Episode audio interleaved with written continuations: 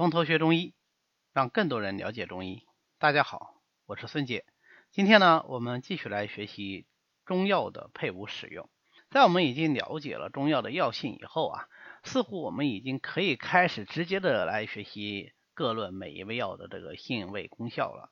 但实际上还有两个关键的环节需要进一步的学习，那就是中药的配伍使用方法和剂型用量。啊，我们今天呢就重点来学一下中药的配伍使用。其实，在第一本中药学专著啊，现存第一本中药学专著《神农本草经》里面，就对中药的配伍使用进行了归纳啊。他把中药的相互之间的配伍关系一共分为七种，就称为七情，也就是单行、相虚、相使、相味、相杀、相恶、相反。应该说，这个七情是我们临床上配伍使用中药形成复方的。基本原则之所在，一直沿用至今，仍然是我们组方用药的最基本法则。那我们分别来看一下这个七情代表什么含义。第一个呢，就是单行，单行很容易理解啊，就是单味药的使用，那就叫做单行。你要说，那你就说用某药就完了嘛？为什么你一定要说还扯一个单行，还是说是个呃方剂呢？对因为我们有很多方剂，它就是只有一味药的，并不是说，因为它只有一个药，它就不是一个方子啊。方子可以是复方，也可以完全可以是单味药组成的。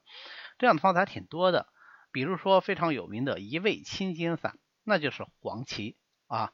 黄芪呢，黄芩啊，不是黄芪啊，我发音可能不是特别的准啊，就是三黄：黄连、黄柏、黄芪。黄连、黄柏、黄芩的那个黄芩啊，呃，那么它有很好的清肺作用，肺就是金呐，所以叫做一味清金散。这个方子是因为谁而得名的呢？因为谁而出名的呢？啊，是因为李时珍。那么李时珍年轻的时候曾经患咳血症，百治不愈，后来他自己分析呢，这应该还是一个肺热症。那么他在翻阅古书的时候，就看到了这个方子，或为至宝，就是一味清金散，就用黄芩一味药啊来大清肺热。于是呢，他就用这个一味清金散啊连续使用，没多久就把自己的咳血症给治好了。他把这个事件呢记载在了他的《本草纲目》里面，所以之后一味清心散就名声大噪了。那与之相类似的，还有一味独梁丸，还有独参汤等等等等啊，那都是一味药。组成的，但是你不能看到一什么什么就认为它就是一味药啊，一味清心散，一味独梁丸。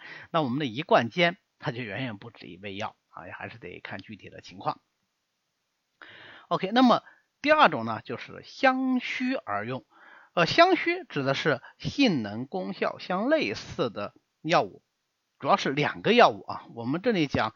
七情都是指药物两两组合之间的配伍关系啊，性味功效相类似的两个药物配合使用以后呢，能够增强原来的疗效啊，二者的疗效都增强了，因为它本身的这个呃性能功效就是类似的嘛啊，二者的功效一起增强，这个就叫做相虚。你比较典型的像麻黄配桂枝，两个都是辛温解表来治疗表寒症的，那么配合在一起呢，它的发散表寒这种发汗力量就大大的增强啊，这就是相虚为用。你再比方说大黄配芒硝，两个都是清热泻下的啊，配合在一起使用呢，它们清热泻下的作用就得到了一加一大于二的一个增强的效应。还有石膏配知母啊，也是这样。相虚为用呢，是我们临床上用的最多的这个。配伍组合之一，因为我们往往是啊觉得一味药力量可能还不够，那么我们再用一个功效与它相类似的，那么我们叫相虚为用，使它达到一加一大于二的一个增强药物功效的作用。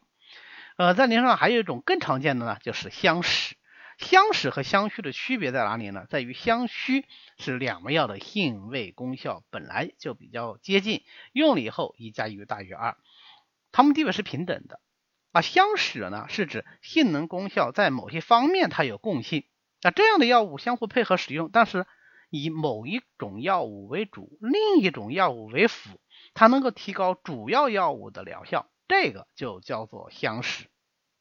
你比方说黄芪，它能够补脾益气；茯苓呢，也能够健脾益气。那么以黄芪为主，配上茯苓，茯苓还有渗湿的作用，湿去则脾旺，哎，它能够大大的增强黄芪补脾益气的作用。你再比方说黄芩菌白术乃安胎之圣药，所以以黄芪呃以白术为主，再辅以黄芩。这两位都有安胎的作用，但是加在一起呢，就能大大的加强白术的安胎作用啊，这也是相识。或者是黄芪能够清热，大黄也能够清热，但是大黄除了清热还能泻下啊，所以以黄芩为主，再配上大黄，就能够大大的增加黄芩清热的作用啊，这都是相使为用。啊，所以相虚和相使都是增强了药物的疗效，但是一个呢，两味药是平等的地位啊，相使呢，它是以药为主，以药为辅。好，接下来就不是两味药相互增强疗效了，而是什么？而是减轻副作用，这就是香味。香味的意思啊，是一种药物的毒性或者是副作用能够被另外一种药物减轻或者是消除啊，那我们就把这个。就是说，某毒药为消除它毒性的那味药物，比方说生姜能够治半夏的毒，那我们就说生半夏味生姜啊，它怕生姜啊，生姜能够消除它的毒性啊，这叫做味。那么生南星味生姜啊，生姜能够消除生南星的毒性啊，生南星和生半夏都是有毒的，但是呢，加上生姜同用以后呢，就能够制约它的毒性。这个就叫做相位。那么与相位恰好反过来的一对关系呢，就是相杀。它指的是一种药物能够消除或者是减轻另一种药物的毒性或者副作用。所以在生半夏、生南星、味生姜的同时，我们也可以说是生姜能够杀生半夏或者生南星的毒，杀就是去除。所以相位和相杀。实际上是一对关系的正反两面啊。那么第五种关系呢，被称为相误。什么叫做相误呢？就是两种药物合用，一种药物与另一种药物相互作用以后啊，它会导致原来的功效降低，甚至完全失去药效啊。这个就叫做相误。最典型的例子就是人参和萝卜啊。当然萝卜我们不入药啊，我们入药的是来福子啊，就是萝卜籽，萝来福就是萝卜。我们叫人参物来福子，因为人参是益气的，来福子是消气的啊。这样的话，呃，我们一方面在用人参补气，另外一方来福子去把这个气给散掉，那么人参补气的作用是不是就被削弱，甚至是消除了呀？啊，这个叫做人参误来福子啊，这个叫做相误。那最后一种呢，就被称为相反。相反是指两种药物合用，它能够产生毒性或者是副作用。呃，最典型的就是我们经常挂到嘴边的十八反和十九味。哎，十八反这是相反，没问题。十九味，我们按照前面讲的相味的话，应该是指的一种药物的毒性能够被另外一个药物所消除或者减轻，这个叫做相味。比方说生半夏味生姜，或者是生南星味生姜。那这里的十九味啊，实际上跟我们七情里面讲的相味意思已然是不一样了，它指的还是相反的意思。也就是说，十八反和十九畏实际上分别讲的是十八种和十九种。禁忌配伍在一起的药物组合啊，那当然，关于十八反和十九味呢，也有争论啊。很多人说十八反和十九味里面的药其实也是可以一起用的，甚至药效更好，如此等等啊。但是就目前来说啊，尤其对于初学者来说，你对药性不足够熟悉的情况下，我们还是应该严格的遵守十八反和十九味的界限啊。不可以在处方里同时出现十八反和十九味的组合。那么具体来说，十八反和十九味啊是哪些内容呢？如果我们只是记两两组合的药物的话，就会非常的难记啊，非常容易忘掉。所以我们古人呢就给他编了歌诀，分别就是十八反的歌和十九味歌。这两个歌诀是任何人要开中药、要学中药必须牢记。于心的，以至于我们从来不单独的把这些药物组合挑出来说啊，比方说啊，这个半夏是反乌头的、反附子的，很少单独把它来说，只有在单独讲这味药时候会提一下。啊，我们直接在讲相反的时候都是讲歌诀，你把歌诀背会就可以了。好，那我们把这个十八反给大家读一遍。本草名言十八反：半篓背碾及公屋，早集岁元俱战草，助僧心所反泥炉。稍微解释一下。本草名言十八反啊，就是说我们本草书里面说的很清楚，有十八反，十八种药物组合是相反的，会产生毒性的。那十八反呢？第一个半夏啊，半篓就是瓜篓，包括瓜篓仁，包括瓜篓皮，包括瓜篓根啊，就是天花粉。贝就是贝母，包括者贝母、川贝母。碾就是白碾，棘就是白棘啊，半篓贝碾棘。这五类药，你可以看到像篓啊、贝啊，呃，它都不是一个药物，对吧？这五类药都不能与乌头一起用。那么乌头就包括川乌、包括草乌，还包括附子啊，都属于乌头啊，它们是不能再用。所以半夏不能跟附子一起用。枣、荠、穗、远拒战草，就是说海藻、甘穗、大戟、原花这四味药都不能跟甘草一起用啊。枣就是甘草。诸僧心所反泥炉，诸僧就是所有的僧啊，人参、党参、西洋参、太子参、丹参，呃，都是参啊。那么所有的这些参，还有细辛、赤芍、白芍，都不能跟泥炉一起用。这就是诸僧心所反泥炉，这是十八反。那么十九味呢？其实相对来说，呃。文艺更加的简单一些，我读一遍大家能了解到了啊。只要说你看了这个文字，基本上就知道它指的是哪两味药不能在一起用。那不像十八反还需要解释一下。十九味是这样的：硫磺原是火中金，普消一剑便相争。水银墨鱼砒霜剑，囊毒最怕弥陀身。巴豆性烈最为上，偏与牵牛不顺情。丁香墨鱼郁金剑，牙硝蓝河金三林。川乌草乌不顺息，人参最怕五灵脂。官贵善能调冷气，若逢时指便相欺。大凡修和看顺利，袍服质薄莫相依。呃，每一句话实际上就包括两个药物啊，这两个药物是不能够在一起用的。其实有些药我们现在用的非常的少，那么你不记问题也不大，因为你根本就不会用到这个药。那比方说水银、狼毒、砒霜。硫磺这都用的非常的少，但有一些现在仍然是常用药，那我们就必须得提起十二分的警惕了。比方说丁香啊，丁香不能跟郁金一起用啊。比方说牙硝就是芒硝啊，芒硝跟三林不能一起用。呃，乌头跟犀角不会一起用。那乌头和犀角一起用的机会实在是太少，因为一个是大寒，一个是大热，一般处方不会把它放在一起。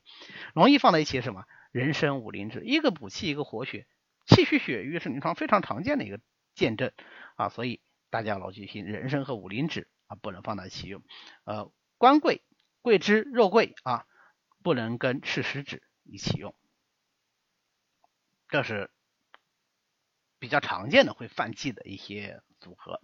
那么除了这个药物配伍的时候讲十八反、十九味啊，这个实际上都是相反，七情里的相反这种类型以外，其实我们在平时用药的禁忌还有一个，那就其实跟七情的关系不是特别大，而是什么呢？而是人参禁忌，就是怀孕了以后不能用的药。其实有人统计过啊，就是历代本草怀孕以后不能用药，全部罗列起来有两三百味之多。所以很多药说起来怀孕时候都不能用，但是我们现在药典里面，或者说我们中药学教材里面，基本上还是按照《人参禁忌歌》里面提到的这些药物讲，哎，人参的时候不能用。所以大家只要把《人参禁忌歌》嗯记熟了，基本上用药就是安全的。那么《人参禁忌歌》呢是这样的。软斑水蛭及萌虫，乌头附子配天雄，野葛水银并巴豆，刘希一里于蜈蚣，三林软花带者射，大戟蝉蜕黄丝雄，牙硝芒硝牡丹桂，槐花牵牛皂角通，半夏兰心与通草，曲麦干姜桃仁通，鲁沙干溪蟹爪甲，地胆毛根都是中。呃，在这里面很多药物我们根本就不可能用，比方说什么水银呐、巴豆啊，但是有一些我们常用的药物一定要引起警惕啊，比方说呃芒硝啦、呃乌头啦、附子啦、半夏啦、兰心啦，哎，这个我们会警惕，因为什么？它本身就是啊有毒的或者是泻下的，我们在怀孕的孕妇身上用这些药物肯定会呃有所考虑，对吧？自然而然都会警惕起来。但是有一些药物是非常隐蔽的，比方说槐花、瞿麦、干姜啊这些药物，我们很可能一不小心就用上去了。那我们对于这些药物单独的剔出来啊，仔细的看一下，包括像白茅根啊，这个仿佛都是很平和的药物，但是人参它是禁用的啊，因为它们往往都有破血、逐瘀、消结、散结、通下这样的一个药性，那这样的话就会对孕妇胎儿造成一定影响，人参是禁忌的。好，最后呢，我们讲一下呃服药的饮食禁忌，这个其实也是非常多病人特别关心的问题，就是我吃中药的时候哪些东西我不能吃？第一个，生冷、黏滑、腥臭不能吃。生冷很好理解，生的冷的不能吃啊。黏滑是什么东西？就是食物很黏的、很腻的，黏腻不是黏滑，说黏滑说习惯了，就是黏滑也是一个常用的这个组合，所谓滑就是指那个。主要是指一些水产品，表面上有一些粘液啊，滑滑腻腻的这样的东西就不要吃。腥的那就是海产品、水产品。臭的什么臭豆腐啦、臭干子啦啊等等等等啊，呃豆豉啦这些东西都是腥臭制品，那就不要吃啊。在用药时候不要吃。实际上这个倒不是说一定跟药有多大的关系，除了与药可能会发生作用以外。吃药的都是病人，他也会对病情有所影响。第二个呢，不容易消化的食物不要吃啊，因为这个会严重的影响到药物的吸收，而且容易使病人因饮食而产生疾病的反复。呃，典型的，比方说大鱼大肉、牛羊肉，这都是不容易消化的啊。那么也不是说只有荤食不容易消化，很多素食也不容易消化。比方说呃糯米制的食物啊不容易消化。特别甜、特别腻的不容易消化，这种食物都不要吃。第三个呢，就是有特殊的刺激性的食物啊，像什么呃辣椒啦、花椒啦、胡椒啦啊这种啊，尽量的去避免，除非是本身疾病的需要啊，我药方里就有胡椒、有花椒，那另当别论。最后呢，就是西药，我们现在因为中西结合非常的普遍，可能在吃中药的时候，他也需要吃西药。那么怎么处理这个问题呢？很简单，对于大多数情况来说，我们把中药和西药分隔开一段时间来用就行了，比较安全，是在一个小时以上，但通常半个小时呢也可以接受。必须要指出的是，有一些中药和西药，它们组合在一起是有可能会发生副作用的啊，那这种就。很难一概而论的，你需要说在用的时候仔细的阅读这个西药的说明书，或者是更简单方法，就是你问一下那个开中药的医生啊，我我在吃这个西药，他们俩可不可以一起吃？说可以，OK，那么放在一起吃，但是你也要隔开半个小时。不可以的意思是说，即使隔开半个小时，仍然可能会对人参产生作用。那这种情况下，就不要把两个药放到一起用就可以了。好，那么关于这个中药的配伍使用啊，包括这个一些饮食禁忌，我们今天就讲到这里。下次课我们讲中药的剂量和使用方法。那么下次课之后，我们的总论就全部结束了，就可以进入大家期盼已久的各论阶段了。今天咱们就到此为止，别忘了扫描下方的二维码，随时跟我们联系哦。谢谢大家。